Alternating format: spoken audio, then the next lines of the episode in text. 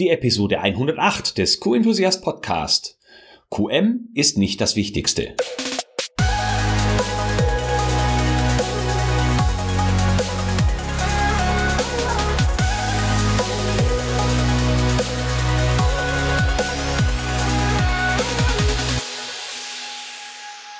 Ein enthusiastisches Hallo und willkommen zur 108. Podcast-Episode.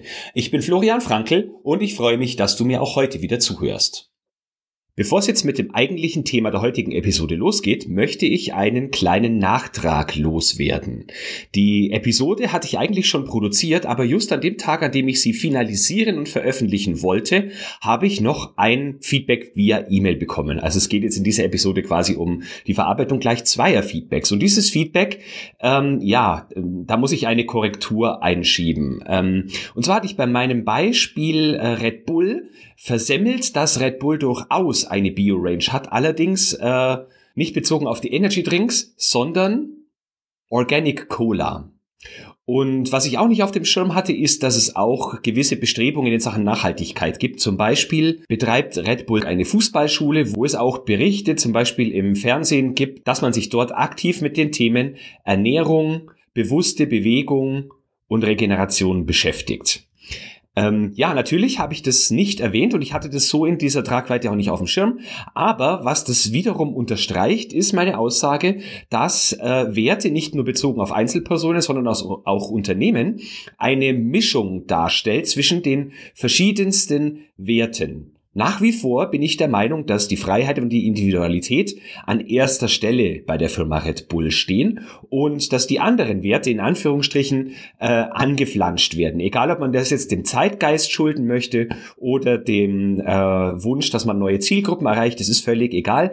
Aber auch Unternehmen sind natürlich eine Mischung aus den unterschiedlichsten Werten dennoch ziemlich klar mit einer nach außen hin ersten Positionierung und die anderen Werte lässt man dann sanft mit einfließen. Ja, soweit mein kleiner Nachtrag, dass ich in meiner Recherche beziehungsweise in der äh, Beschreibung des Unternehmens Red Bull, das ich als Beispiel gewählt habe, offensichtlich nicht sehr sorgfältig gearbeitet habe. Aber nobody is perfect und äh, ich bedanke mich auf jeden Fall für die Zuschrift per E-Mail und ja, habe diese Korrektur auch gerne mit hier eingeschoben. Und jetzt geht's weiter mit der eigentlichen Episode für heute.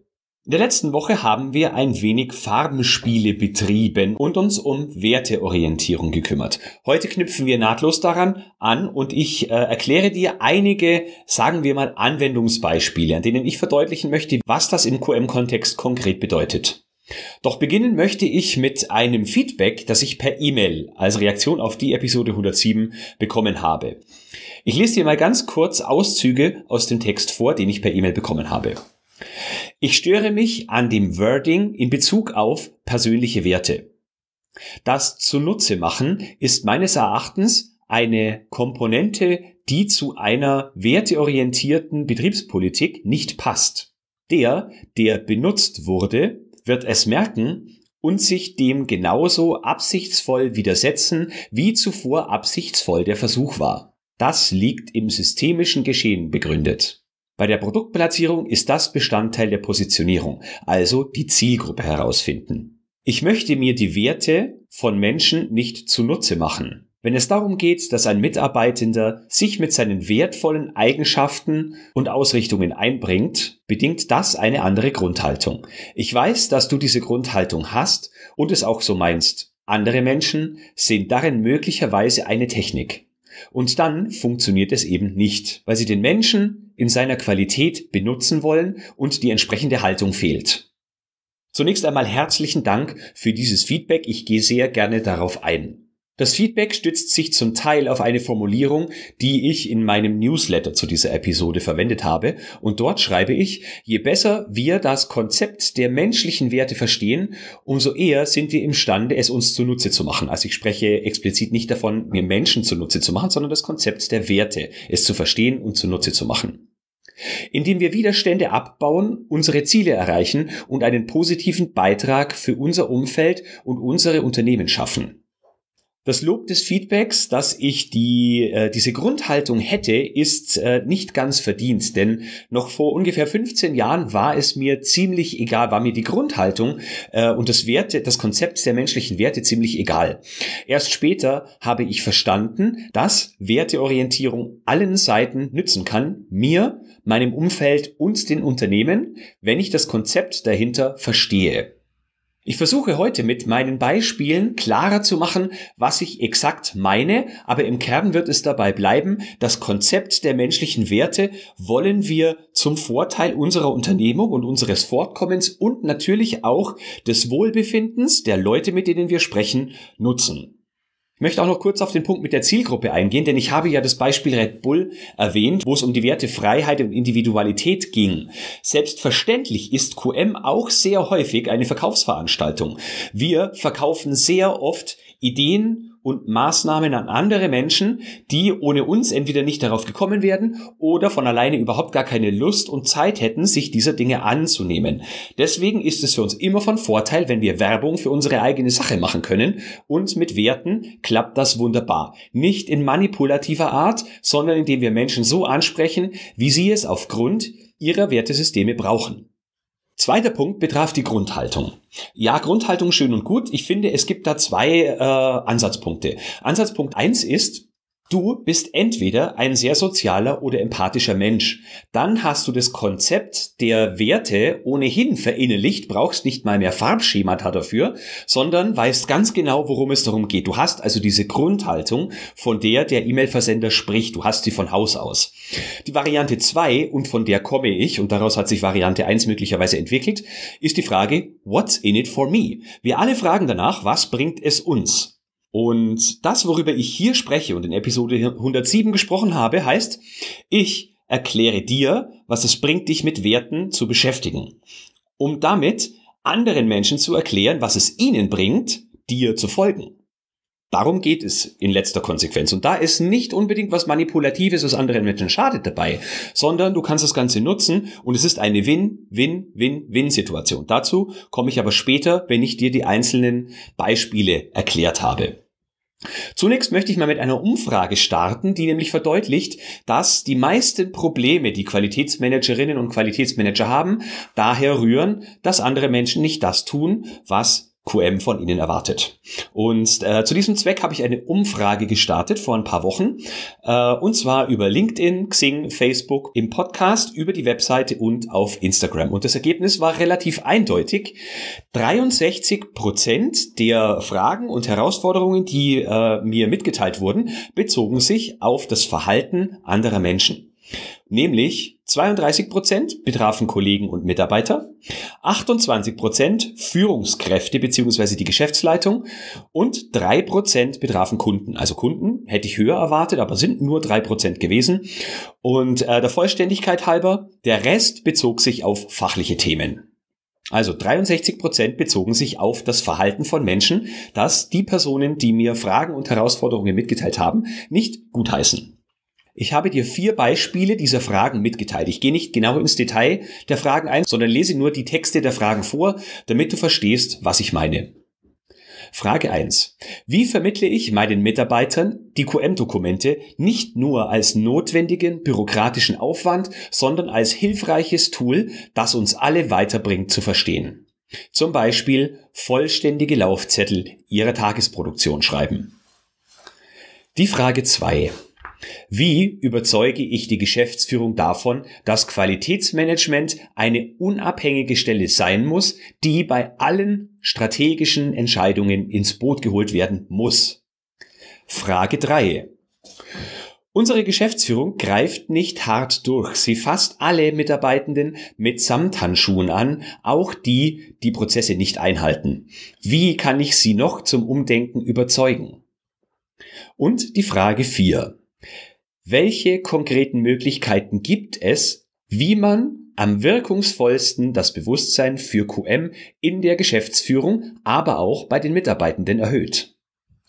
Also alle vier Fragen beschäftigen sich mit dem Verhalten anderer Menschen und der Wunsch dahinter ist, ein Rezept zu haben, wie wir andere Menschen dazu bringen können oder sie überzeugen können, das zu tun, was wir von ihnen erwarten. Und aus meiner Sicht ist die wirkungsvollste Möglichkeit, das zu tun, diesen Menschen das zu geben, was sie wollen.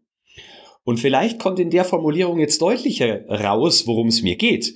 Du musst erstmal aktiv etwas tun, was den anderen hilft, und dafür musst du verstehen, welche Werte für diese Personen wichtig sind. Und das meine ich mit Werte zunutze machen. Und ich kann ehrlich gesagt nichts Verwerfliches daran finden. Vielleicht war aber meine Formulierung tatsächlich missverständlich. Vielleicht antwortet mir äh, die Person nochmal mit einer separaten E-Mail oder du hast dazu eine spezielle Meinung. Da darfst du mir natürlich auch zusätzlich schreiben. Ich freue mich über jede Meldung. Also das Muster ist immer das gleiche. Die Erwartungen deine oder meine Erwartungen stimmen nicht mit den Denk- und Handlungsweisen der anderen Menschen überein, egal ob Mitarbeiter, Kollegen oder Geschäftsleitung. Und das führt häufig zu Konflikten, die sich meines Erachtens meistens nicht über bloße Argumentation lösen lassen, auch manchmal vielleicht über Druck, aber das ist nur der zweitbeste Weg aus meiner Sicht oder sogar nur der drittbeste, äh, sondern nur dadurch, dass wir den Menschen das geben, was sie wollen, dass wir diesen Menschen dabei helfen, erfolgreich zu sein und unterstreichen, dass unsere Maßnahmen diese Menschen auch zum Erfolg bringen. Direkt oder indirekt, aber das ist dann eine Sache der, der Ausgestaltung. Ja, die schlechte Nachricht, die dahinter steht, ist, dass ich nicht daran glaube, dass du andere Menschen immer mit bloßer Argumentation davon überzeugen kannst, dass sie dir helfen, dir zuhören und dir folgen. Du musst zeigen, dass dein QM-System und deine Arbeit den anderen Menschen helfen kann. Und das meinte ich auch mit der provokativen Eingangssatz, QM ist nicht das Wichtigste. Vielleicht hast du dir schon gedacht, ja, jetzt positioniert sich der Florian mit Qualitätsmanagement äh, und dann sagt er, QM ist nicht das Wichtigste. Aber letztlich geht es nicht darum, ob QM das Wichtigste ist oder nicht, sondern es geht darum, was QM dafür tun kann, um die Kunden zufriedenzustellen, sie glücklich zu machen, ihr Leben positiv zu verändern und dadurch unser Unternehmen erfolgreicher zu machen. Darum geht's im Kern aus meiner Sicht. Ja, jetzt habe ich gesagt, wir müssen anderen Menschen helfen. Äh, jetzt natürlich die Kernfrage, die dahinter steht. Was genau heißt Hilfe? Das ist für jeden und für jede individuell und das findest du in den Werten. Ähm, je, sagen wir mal, wichtiger und je bedeutender die Werte in deinem Unternehmen schon präsent sind und transparent gemacht werden, umso eher kannst du dich natürlich auf die Werte, die das Unternehmen äh, verkörpern, berufen. Ansonsten, ähm, ja, kannst du mit der Kultur arbeiten, wenn du schon eine Idee von der Kultur in deinem Unternehmen hast. Denn das ist natürlich auch ein Mix aus euren Werten. Ähm, aber wenn das alles nicht funktioniert, dann bleibt dir wohl nur selber zu verstehen, wie die einzelnen Personen so ticken. Aber mehr dazu noch in den einzelnen Beispielen. Da wirst du dann eher verstehen, worauf, da wirst du dann ganz genau verstehen, worauf ich hinaus will. Jedenfalls musst du genau aufpassen und zuhören und die Motive der Menschen und die Strategie deines Unternehmens und die Vision und die Mission, überall stecken ja die Wert drin, sollten sie zumindest, äh, musst du verstehen. Also Botschaft muss lauten, was brauchen die anderen und wie kannst du ihnen in deiner Rolle das geben, das mit dem in Verbindung steht, was für die Qualität von Bedeutung ist. Und wenn du ein ausgeprägtes Verständnis dafür hast, was Qualitätsmanagement für äh, weitreichende, sagen wir, für eine weitreichende Bedeutung im gesamten Unternehmen hat, dann sollte es dir nicht so schwer fallen, eine Verbindung zwischen den Wünschen, den fachlichen Wünschen der Mitarbeitenden zu finden und dem, was für die Qualität, also für dein System von Bedeutung ist. So, kommen wir zu den Beispielen. Ich habe insgesamt eins, zwei, drei, drei ähm, Personengruppen rausgesucht mit jeweils, äh, ja, sagen wir mal, unterschiedlichen, sehr extremen äh, Beispielen, was unterschiedliche Ansichten und Werte betrifft, damit du wirklich so gut es geht verstehen kannst, was ich mit der Werteorientierung meine. Die erste Personengruppe, über die ich sprechen möchte, ist die Geschäftsleitung. Egal, ob du jetzt, äh, ob dein Vorgesetzter schon die Geschäftsführung ist oder ob da noch eine Hierarchieebene dazwischen ist, du kannst auch Menschen, die hierarchisch über dir stehen, indirekt führen. Und zwar, indem du ihnen das gibst, was sie brauchen. Und zwar ihnen ehrlich das gibst, was sie brauchen. Und nicht nur so tust, als würdest du es ihnen geben. Das ist nämlich, glaube ich, genau der Punkt, um den es geht, in, in dem E-Mail-Feedback. Also mir geht es explizit nicht darum, den Menschen nur so aus Schein, als Schein das zu geben, was sie brauchen, sondern ehrliches Interesse an den Werten der anderen Menschen. Das ist der Punkt. Also, Geschäftsführer. Die Beispiele, die ich jetzt mit dir besprechen möchte, sind natürlich alles wieder extreme Schubladen und Stereotypen. Da findest du vielleicht die ein oder anderen Beispiele in deinem Unternehmen wieder, aber das ist natürlich nicht die ganze Wahrheit, sondern dient nur dazu, dass ich dir bestmöglich verdeutlichen kann, worum es mir geht. Also, Geschäftsleitung. Es gibt viele Menschen in leitenden Funktionen, die gerne im Mittelpunkt stehen.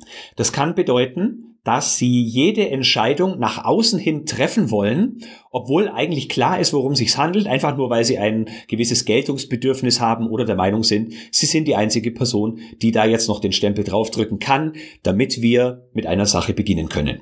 Oder es gibt auch einige Menschen, die Ideen, die andere Menschen hatten, gerne als ihre eigenen Ideen verkaufen. Und man kann sich jetzt über beide Dinge aufregen, oder man kann versuchen, sich diese Verhaltensweisen zunutze zu machen. Ich finde, es spricht überhaupt nichts dagegen, wenn ich eine Idee habe und weiß, dass die Idee viel eher realisiert wird, wenn ich meinem Chef zugestehe, dass er sie als seine Idee verkauft. Oder, zweites Beispiel, wenn ich weiß, dass ein, dass mein Chef oder dass die Geschäftsleitung jede Entscheidung nach außen hin getroffen haben will, obwohl vielleicht schon von vornherein klar war, wie die Marschrichtung läuft, ja, dann lass diese Person doch diese Freude und ärgere dich nicht darüber. Das sind zwei Beispiele dafür. Ein drittes Beispiel wäre, dass eine Geschäftsführung sich vielleicht nicht für Qualitätsmanagement interessiert und diesbezüglich gerne seine oder ihre Ruhe haben möchte. Das Einzige, was dieser Person vielleicht wichtig ist, ist, dass es läuft. Wenn du jetzt diese Person ständig mit irgend, irgendwelchen kleinkarierten Entscheidungen zutextest, die diese Person augenscheinlich nicht interessieren und von der sie erwartet, dass du diese Probleme löst und die Entscheidungen triffst, dann wird es wahrscheinlich über kurz oder lang auch zu Konflikten führen. Zweite Personengruppe sind Führungskräfte. Jetzt sind Geschäftsleiter natürlich auch Führungskräfte, aber ich möchte Führungskräfte nochmal differenzieren, weil es kann sein, dass du vielleicht auf einer Ebene mit den Führungskräften stehst. Deswegen habe ich das nochmal differenziert. Auch hier mache ich ein paar Schubladen auf. Manche Führungskräfte finden, dass Qualität wichtig ist, aber sie wollen damit keine Arbeit haben. Andere Führungskräfte wissen vielleicht nicht mal, sprichwörtlich, wie man Qualität buchstabiert Ihnen geht es lediglich darum, mehr Output zu bekommen. Sie verfolgen einfach andere Ziele, von denen du glaubst, dass sie mit Qualität nichts zu tun haben. Dann, dritte Möglichkeit, Führungskräfte könnten denken, dass QM nur im Weg ist. Könnte man sich die Frage stellen, ob sie vielleicht damit recht haben, aber das ist eine andere Podcast-Episode. Und was du jetzt ganz konkret an den unterschiedlichen Wünschen, Zielen und Wertvorstellungen der einzelnen Charaktere nutzen kannst, ist nicht etwa irgendetwas an diesen Personen, sondern lediglich dein Wissen darüber, was diese Personen brauchen, wie du ihnen helfen kannst und was du ganz konkret eben dafür tun kannst, dass die Wahrscheinlichkeit steigt, dass diese Personen dir helfen, dich unterstützen im Gegenzug, weil du in Vorleistung gegangen bist. Du könntest also im Beispiel dieser Führungskräfte diese Führungskräfte ganz konkret im Umgang mit ihren Mitarbeiterinnen und Mitarbeitern entlasten. Oft sind Führungskräfte ohnehin mit der Leitungsfunktion, also mit dem Führen von Mitarbeitern und dem, was damit zusammenhängt, überfordert. Viele nächste Schublade, äh, sind sehr fachlich unterwegs und haben es nicht so sehr mit der Mitarbeiterführung. Und deswegen halte ich es auch für oftmals kontraproduktiv, sich immer darauf zu berufen, dass die Führungskräfte mit dabei sein müssen. Ja, äh, sollten sie, aber wenn sie es nicht sind, dann brauchst du nicht resignieren und bei den Führungskräften aufhören zu arbeiten. Dann wirke in Richtung der Mitarbeiter, entlaste die Führungskräfte und wenn sie den Wert deiner Arbeit kennen und schätzen lernen, werden sie dich über kurz oder lang, und ich behaupte, es ist eher kurz als lang, auch aktiv unterstützen. Also geh da in Vorleistung, unterstütze diese Menschen und zeige, dass deine Arbeit und dein System fürs Unternehmen und ihre Arbeit wertvoll ist.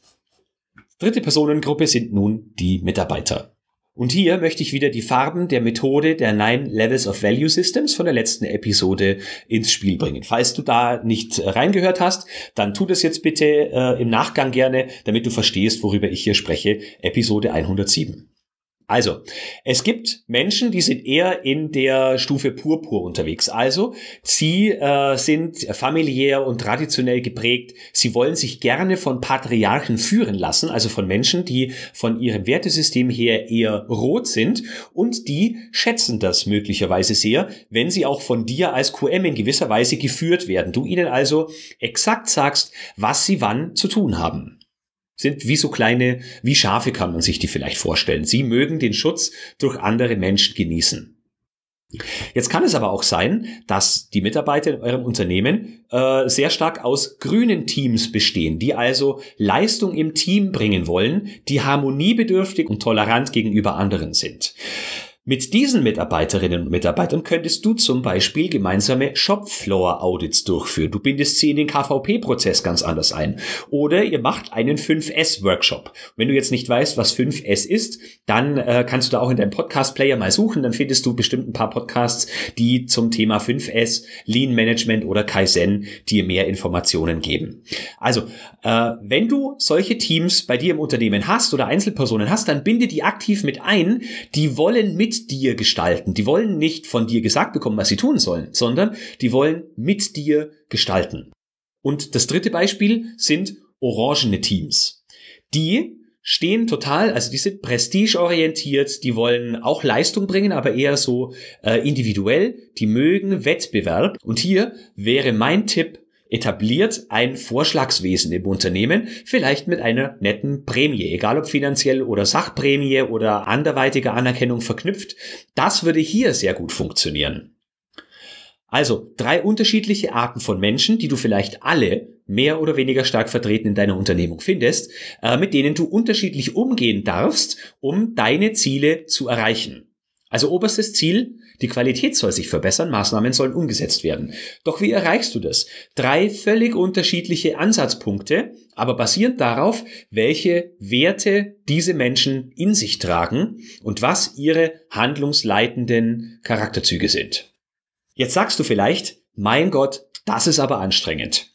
Dann sag ich dir, willkommen in der Personalführung, wenn du es ernst meinst. Natürlich ist es anstrengend, aber aus meiner Sicht bedeutet Mitarbeiterführung immer individuelle Führung. Also du musst verstehen, auch wenn du nicht direkt andere Menschen führst, sondern nur fachlich, dann tust du dir immer leichter, wenn du verstehst, welche Nöte, Ängste, Bedürfnisse und Motivatoren andere Menschen haben. Also wieder Verknüpfung mit den Werten. Zu guter Letzt möchte ich noch über Kunden sprechen. Das ging zwar in meiner Umfrage nur in Richtung drei Prozent, aber natürlich trifft sowas auch auf Kunden zu. Auch die kannst du indirekt führen, wie du Vorgesetzte und Führungskräfte führen kannst. Äh, wenn Kunden zum Beispiel zum Audit kommen oder dir Fragebögen schicken oder andere Anfragen per E-Mail zu dir kommen, dann agieren diese Kunden häufig sehr blau in der Erwartung, dass du ihre Anforderungen zu 100 Prozent erfüllst. Glaubst du, diese Menschen sind in ihrem Unternehmen immer genauso blau unterwegs? Recht und Gesetz, Gehorsam, strikte Regelkonformität. Das glaube ich nicht. Viele dieser Kunden sind nämlich intern bei sich überhaupt nicht blau. Die haben ein anderes Level, denen sind andere Werte wichtig und bei denen läuft es meistens nicht so, wie sie es von dir erwarten. Es könnte aber genauso gut äh, Kunden geben, die im grünen oder im gelben Level unterwegs sind. Und die schätzen es, wenn du sie berätst. Die wollen von dir beraten werden. Die sind vielleicht von, vom Niveau her vielleicht sogar ein bisschen niedriger als du. Die wissen, deine Firma hat eine Expertise, von der sie profitieren können und die fragen dich aktiv um Rat. Und jetzt geh nicht hin und sieh das als Schwäche, dass der Kunde nicht weiß, worauf es ankommt, sondern sieh es eher als Vorteil, wenn du diese Kunden nämlich berätst, dann kannst du deine Firma viel besser dort positionieren, als wenn du nur exakt das abarbeitest, was die Kunden dir an Anforderungen geben. Dritte Möglichkeit, Kunden, die eher im Orangensektor unterwegs sind. Und wenn du zum Beispiel einen Auditor hast, der sehr orange geprägt ist, dann geht es ihm darum, dass er zeigen konnte, dass er für deinen Erfolg oder für den Erfolg deiner Firma verantwortlich ist. Wir hatten lange Jahre einen Kundenauditor, der sehr orange geprägt war. Er hat äh, so eine Art Oberlehrertum an den Tag gelegt, hat uns immer wieder Fragen gestellt und es ging dann so weit, dass wir uns regelmäßig wie kleine Schulkinder gefühlt haben. Warum hat er das gemacht? Zum einen wusste der ganz genau, dass er uns damit selber zum Nachdenken anregt und er damit die größte Chance hat, dass wir von alleine verstehen, worauf es ankommt. Der zweite Punkt ist aber, und das hat er auch oft raushängen lassen, dass nach mehreren Jahren er natürlich auch ein Stück weit von sich behaupten konnte, für unseren Erfolg verantwortlich zu sein. Und das ist genau das, was Menschen im Level Orange antreibt. Also wieder drei komplett unterschiedliche Ansatzpunkte. Und je besser du verstehst, was andere Menschen antreibt und je besser du das für dich verwenden kannst, jetzt wollte ich es bewusst nicht benutzen sagen, aber im Prinzip bedeutet es das Gleiche, ähm, umso besser ist es für dich. Also, wenn du diesem letzten Beispielauditor das Gefühl gibst, dass wir es ohne ihn niemals geschafft hätten, dann ist er glücklich. Auch wenn du innerlich was komplett anderes denkst, aber denk auch mal darüber nach, ob er nicht vielleicht sogar recht hat damit. In dem Fall muss ich sagen, er hatte recht damit. Es waren äußerst unangenehme Audits und wir haben uns regelmäßig äußerst schlecht gefühlt hinterher und hatten das Gefühl, überhaupt nichts zu können oder zu wissen. Aber wir haben von diesem Auditor am meisten gelernt. Also, mein Fazit. Wenn du mitgestalten, gehört und akzeptiert werden möchtest, dann gib anderen ein gutes Gefühl und mache sie erfolgreich. Gib ihnen das, was sie brauchen, und zwar, weil du verstanden hast, was sie brauchen und es ehrlich meinst. Das Resultat davon ist die vorhin beschriebene Win-Win-Win-Win-Situation. Denn wenn du so vorgehst, dann, ich beginne jetzt bewusst mit dir, wirst du mehr Erfolg haben, deinen Mitarbeitern und deinem Umfeld und deinen Kollegen ein gutes Gefühl geben. Du hast sie gleichzeitig erfolgreicher gemacht, ihre Probleme gelöst. Zweites Win. Drittes Win. Die Geschäftsleitung und die Geschäftsführung ist glücklich, denn du löst ihre Probleme. Es gibt keinen Stress in Audits. Die Kunden sind happy. Und viertes Win. Das Unternehmen läuft. Also, ich hoffe, durch diese ausführlichere Beschreibung, was ich mit dem wertebezogenen Denken und Handeln im Qualitätsmanagement meine, ist klar geworden, wo aus meiner Sicht die Reise hingeht. Ehrliches Interesse an Menschen, verstehen, was sie brauchen, es ihnen geben und mit dem verknüpfen, was uns in Sachen Qualität weiterbringt und die Probleme unserer Firma löst. Hast du Feedback zu dieser Episode? Gerne her damit. Du siehst, ich nehme gerne auch relativ kontroverses Feedback auf. So, und jetzt beschließen wir den Podcast und ich wünsche dir eine im wahrsten Sinne des Wortes wertvolle restliche Woche. Wir hören uns in Episode 109. Ich freue mich, wenn du auch dann wieder mit dabei bist. Hab eine schöne Zeit, pass auf dich auf und denke immer daran, Qualität braucht kluge Köpfe. So wie dich.